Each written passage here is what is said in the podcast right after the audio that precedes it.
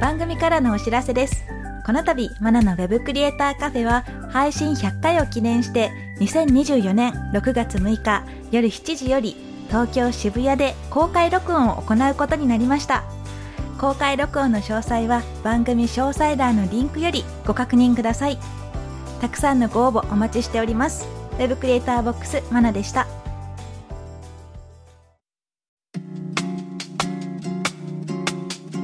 マナの Web クリエイターカフェ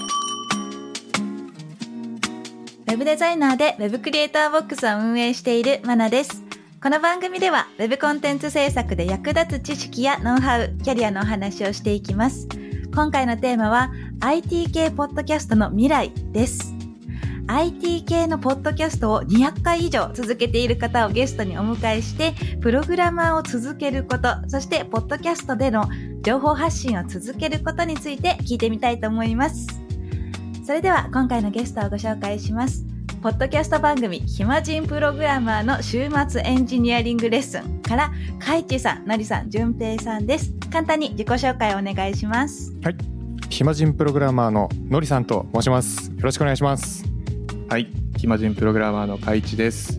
中級エンジニア側として偉そうに話をしようとしつつ、まあ頑張って勉強しながらやってます。はい。同じく、暇人プログラマーの順平と言います。駆け出しエンジニアというポジションで、日々駆け出させていただいてます。よろしくお願いします。ろしくお願ポジションなんですね。ポジションポジションだいやポジションじゃないかも。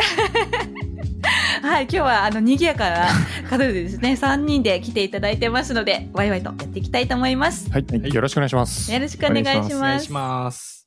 まずはですね、3人の皆さんのこれまでのキャリアだったり、プログラミングに興味を持ったきっかけなんかを伺っていきたいんですが、まずはカイチさんからお願いしてもいいですかはい、僕ですが、まずプログラマーになるまでのキャリアとしてはですね、大学がまず情報系の学科で、で、そのままエンジニアになったような形ですね。まあ、なのできっかけとしてはもう本当に入試段階で工学部行きたいなというところで、で、まあその中で、いろんな学科がある中で、まあ唯一ちょっと情報システムの学科が、まあ何をするかがちょっと当時の僕に分かったっていうので、で、なおかつあの、興味があったというところで、まあそのままプラグナーになったっていうような形ですね。なるほど。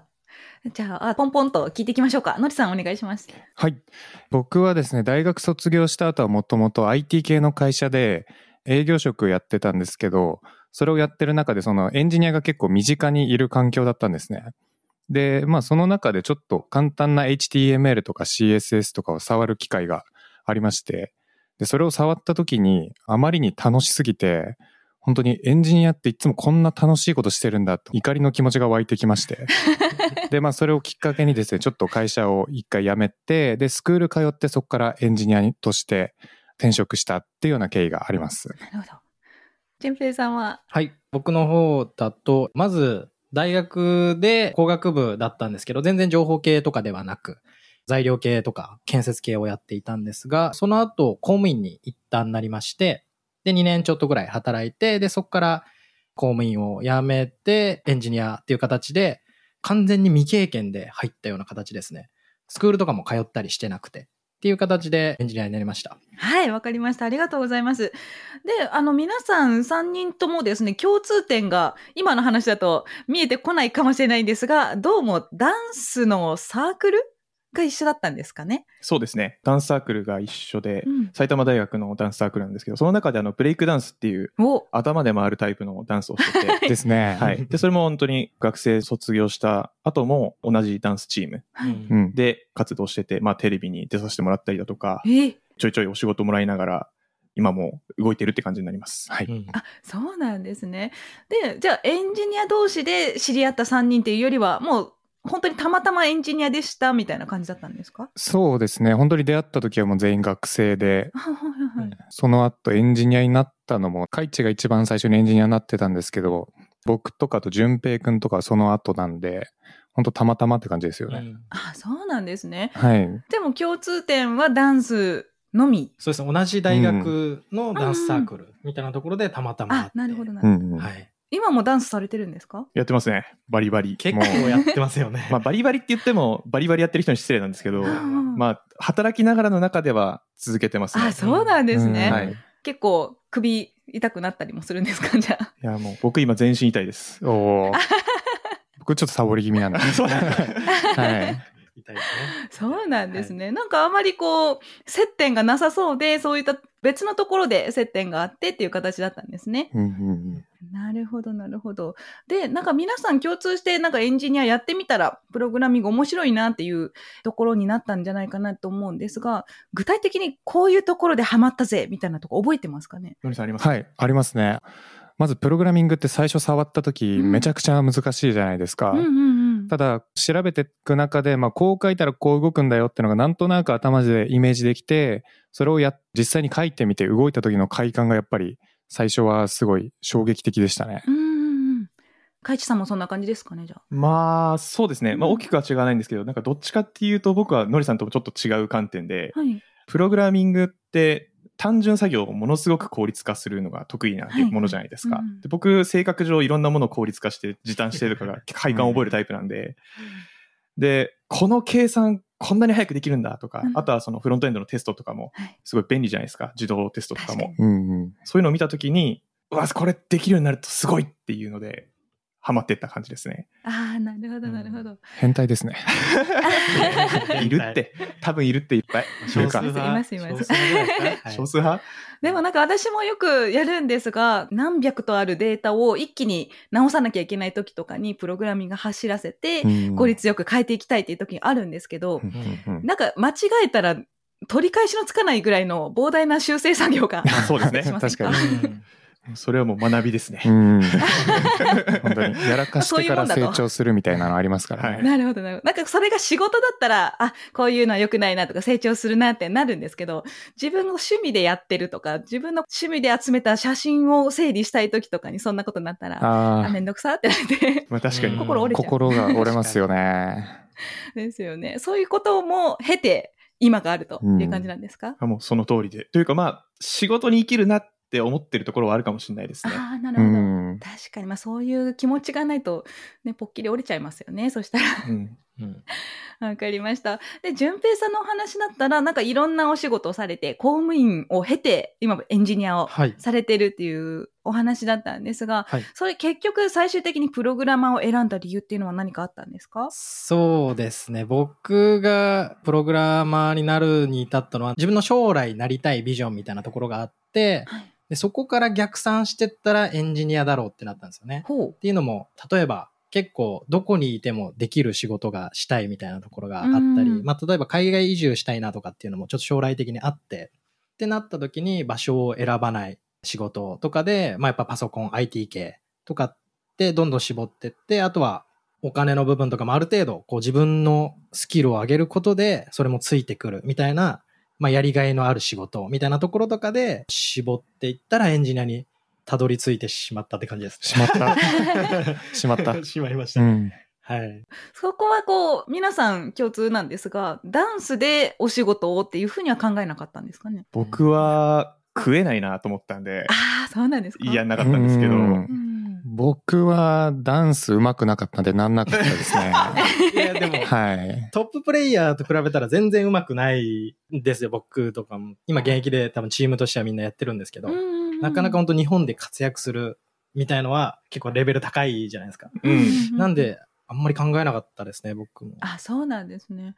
なんかこのポッドキャストでもゲストで以前出ていただいた方の中で、振付師として教える側でダンスをされてる方とかもいらっしゃったんですが、うんそういうふうな道とかも特に考えず、まあ、そうですね。うん仕事をするんだったらエンジニアの方が合ってるかなと。そうですね。メインでエンジニアをやってて、こうサブでちょっと教えたり、同じように振り付けみたいなこともやったりははいはい。してますし、うんうんまあなんか1年のタイミングでチームとしてそういうのをやったりすることもありますよね。うんうんうんはい、指導っていう立場ですね。指導っていうはいなるほど指導とかはやってるんですけど、うんまあ、サブワークでやりたいことができてるうんううんんうんうんから、それでいいって感じですかね。うんなるほど。じゃあメインでプログラミングの仕事が確立されてるから、他のことにもこうできるっていう感じですかね。そうですね。なるほど。わかりました。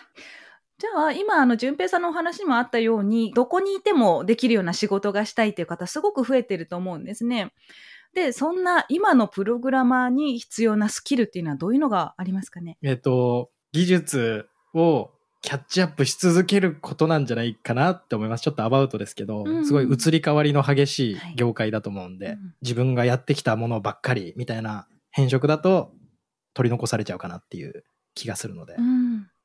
情報はキャッチアップし続けるみたいのはすごい大事かなって思います。なるほど。ちょっと、のりさんの単位ですかお願いします。はい。はい、のりさんお願いします。僕は最近すごい思うのは、やっぱ粘り強さだなって思っていて、ほう。なんかこれ何にでも共通するなって思うんですけど、例えばじゃあプログラミングやるってなったらスキルやっぱアップしていかないといけないじゃないですかうん。うんうんで、そうなった時にやっぱり勉強とかってしていくと思うんですけど、はい。まあ、そこにもやっぱ粘り強さって必要ですし、あとやっぱりどうしても実務でこう開発とかやってると、うわ、これむず、どうやるんだろうみたいになった時に、その投げ出したくなる気持ちってなんか人間なら出てくると思うんですよ。ただそれをなんかちょっと箱に一回しまっておいて、ちゃんと取り組んで、で、そこでその課題を乗り越えた時とかってなんかやっぱり人として成長するなってすごい思うんで、なんかあんまこう具体的なスキルとかじゃないですけど、うん諦めたくなった時に諦めない粘り強さみたいなのがすごい大事だなって思いますね。なるほど。わかりました。かいちさんいかがですか僕は、あの、本当に自分に言い聞かせるようにお言うんですけど、はい。 3つぐらいあると思ってて、はい。まず1つ目は、すごい知的好奇心。すごい、すごい知的好奇心。はい。まあ、新しいものとか知らないことに対して、うわ、すっげえこれ楽しそうって思いながら興味を持てるうんうん。うん力。で、二つ目が、今求められているものをキャッチする力。 ううんん。うんうん。何だとビジネスになるかなというか、何だったら雇用させてもらえるかなとか。で、最後が、それをやり抜く。もう、なるほど。気合。うんうんなるほど、なるはい、ほこど。れはあの自分に言い聞かせながら言ってます。はい。大事だねこれが大事だなと思います。そうなったらいいって分かってるのにね、うん。むずいんだよね。そうですね。そうですよね。皆さん、あの、共通点としては、これが必要だよっていう具体的なものっていうよりは、どっちかというと、こう、精神論に近いというか、うん。あの、生き方の一つでもあるのかなと思うんですね。まあやっぱりあの体育会系だったんで、はあんまいないですよそう。い。はね。い。いないで多す分かエン ジニア界隈で体育会系だったんでっていうい人。ないですかあんまり。いや、でもあの、やり抜く力とかって本当に、みんなが一から備わっているものではないと思うのでう、ん意識しないと難しいですよね。そうですね。うんうんうん。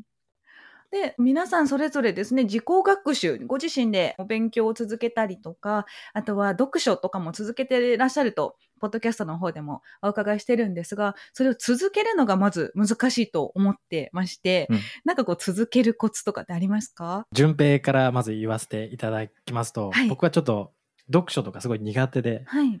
なので、今、気合で頑張っているところなんです ね。気合で習慣化しようとして頑張っているので、はいはい。のりさんとかいさんに聞きたいです。あーいなやるよほどく最初に言ったな、じゃあ。確かに。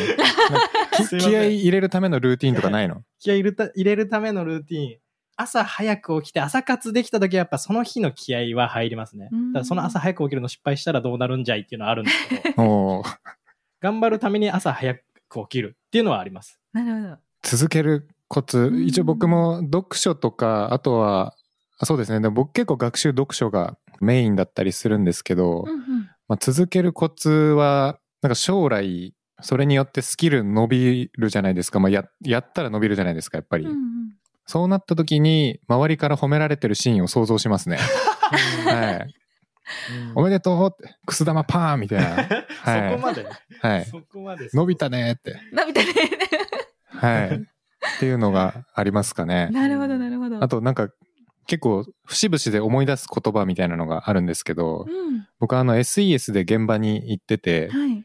で一番最初の現場で結構お世話になったその組織内で結構トップの方みたいな人がいたんですねその人でも僕が入ってすぐ辞めちゃったんですけどうんその最後の飲み会の時にきっと伸びると思いますって言わ れてなんとなくそれをずっと信じてますねはいすごい。きっと伸びるから頑張ろうと思ってあ嬉しい。はい嬉しいね。嬉しい嬉しいですね。うん。なんか、そういう根拠のない大丈夫っていう言葉に救われたりしますよね。いや本当になんかあの時はすごいこれから頑張ろうって思いましたね、ですね。はい。かいちさんいかがですかはい。僕は暇であることかなとお お思ってまして、なるほど。あの、自己学習とかって多分プラスアルファなんですよ。うんうんやらなくても死なないうんうん。作業だと思うんですけど、そういうのをやるためには多分余裕が必要だと思ってて、なので、その余裕を作るために暇であるようにうん。仕事とかいろんなこと頑張るみたいなうんところがなるほコどツかなと思ってます。確かにあの先ほどの知的好奇心のお話にも続きますよねきっとはい。余裕のある時間がないと他のものに興味持たないと思いますのではい。そういう余裕を持って生きていきたいという感じですかねそうですね。なるほどわかりましたなるほど。いや、なんか、すごい勉強の休憩を運動だと思ってて、運動の休憩を勉強だと思ってない、かいちってでもあーまあでもそれはあるかもしれない。なんか違うことを休憩だと思ってるみたいな。体育会系ですからね。そう。なんか結構、みちみちに詰まってるイメージあるんですけど。そんなことないです。そんなことない。そんなことない。はい わかりました。で、今回はですね、コラボみたいな形で、えーひもじんさん、ポッドキャストをずっと続けてらっしゃるということなので、こちらについてもお話を聞いてみたいと思います。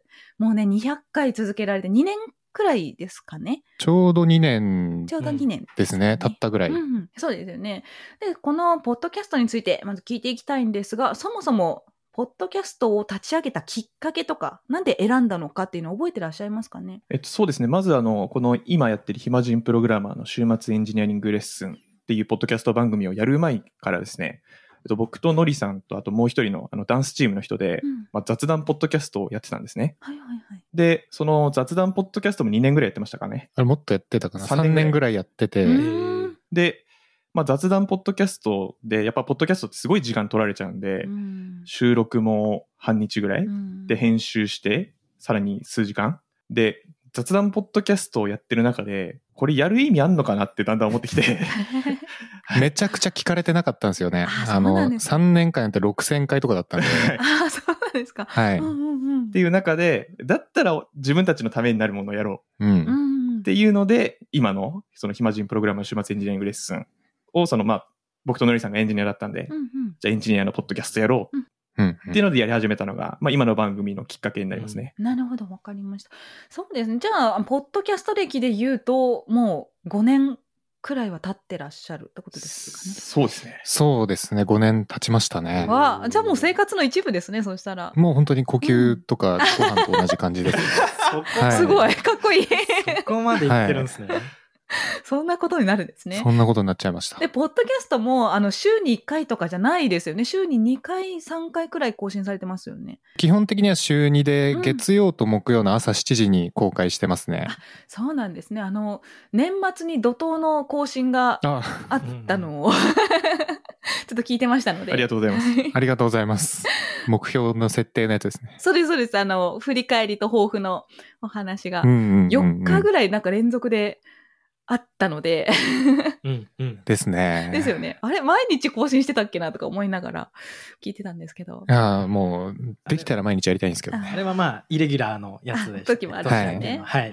なるほど、なるほど。で、このポッドキャストを配信する上で気をつけてることとか、こだわりってありますかあります。あります。かいちが。僕があります。はい。カイチさんが。いいですか僕勝手に喋って。はい。僕なりのこだわりなんですけど、はい。まあエンジニアのポッドキャストをやる中で、まあ二つ意識してることがあるなと思ってて、一つ目は、絶対にこれを聞いた後に何かためになるものを作るみたいなうんうんところを、うん。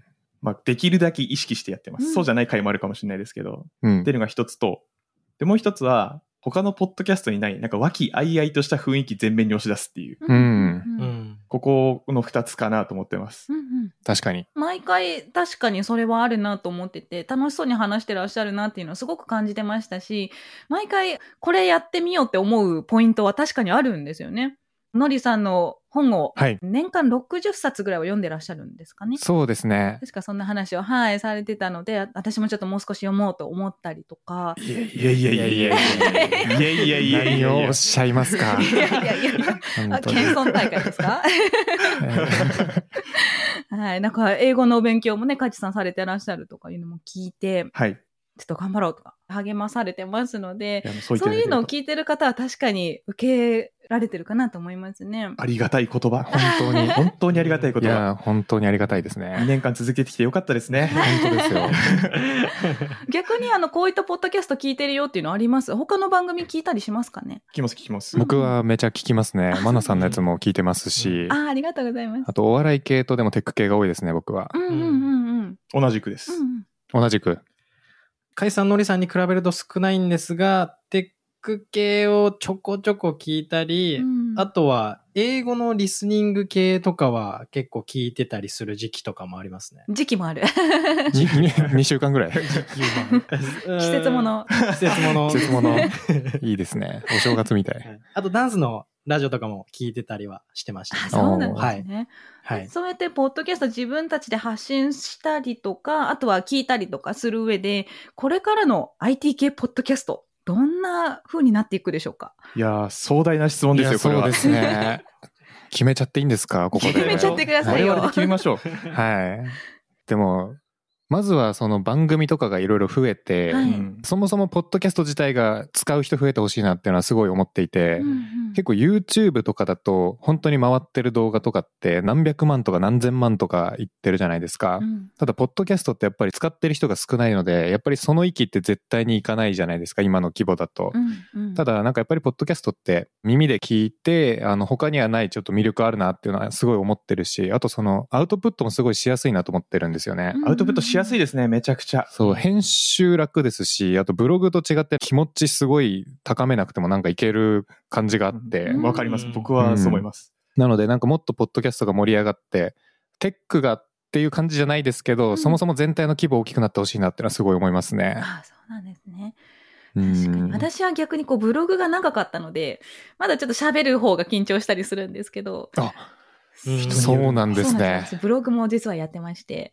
あ、それはもう、いもやちろん。本当僕があの駆け出しだった頃にマナさんのブログのあの、はいはいフレックスボックスのチートシートめちゃくちゃ見てましたねあ、ありがとうございます。はいお世話になりましたあ、ありがとうございます。大変だから最初、今はまあフリーで話すんですけど、最初は何を喋るかっていうのを書いてないと喋れなかったりとか、うんはい、ちょっとあるんですけどね。そんなことはなかったですか最初から普通に進められま したそうですねでもまあ最初の時点で結構ポッドキャスト3年やってたというか、ん最初の雑談ってやっぱり雑談なんで、うんうんうん台本いらなかったんですよね、だから多分一人ポッドキャストとはい複、数人ポッドキャストは多分訳が違います。確かに多分僕も一人でやったら 3, 分でやめちゃうと思います 多分せっかく取り始めたのにはいそうなんです。私、一人会が月に1回あるので、いや、すごいいなと思って聞いてますよ。やちょっすとごいです毎回アバアバしてます。 いつでも呼んでください。はい。ぜひなんか、いつかね、一人会みたいなのを、はい。一人一人やってもらってどんな感じになるのか。すごいことをおっしゃいまあ、まあすの、ね。俺らに対する修行ですよね。だから、確かに。まあ、修行の一環として確かにやってみたいですね。の ちょっとそれをニヤニヤしながら聞いておきますので。はい。マナさんからの挑戦状っていう。挑戦状。 はい。いいですね。ゴールデンウィークにやりましょう か。 やりましょう。はい。それではですね、今日たくさんあのお話を聞けたんですが、かちさん、のりさん、じゅんぺいさん、今日はいかがでしたか いやー、緊張しましたね。本当ですかちょっとね。はい。なんかあの、僕らに硬い雰囲気があったのがすごいはい心残りではあるんですけ ど、そうですね。まあ、あの、ぜひ、なんでしょうね、マナさんのポッドキャスト聞いてる方々にも、僕らのこれから頑張るぞ感が伝わって何か刺激になればうん、よかったなと思ってます。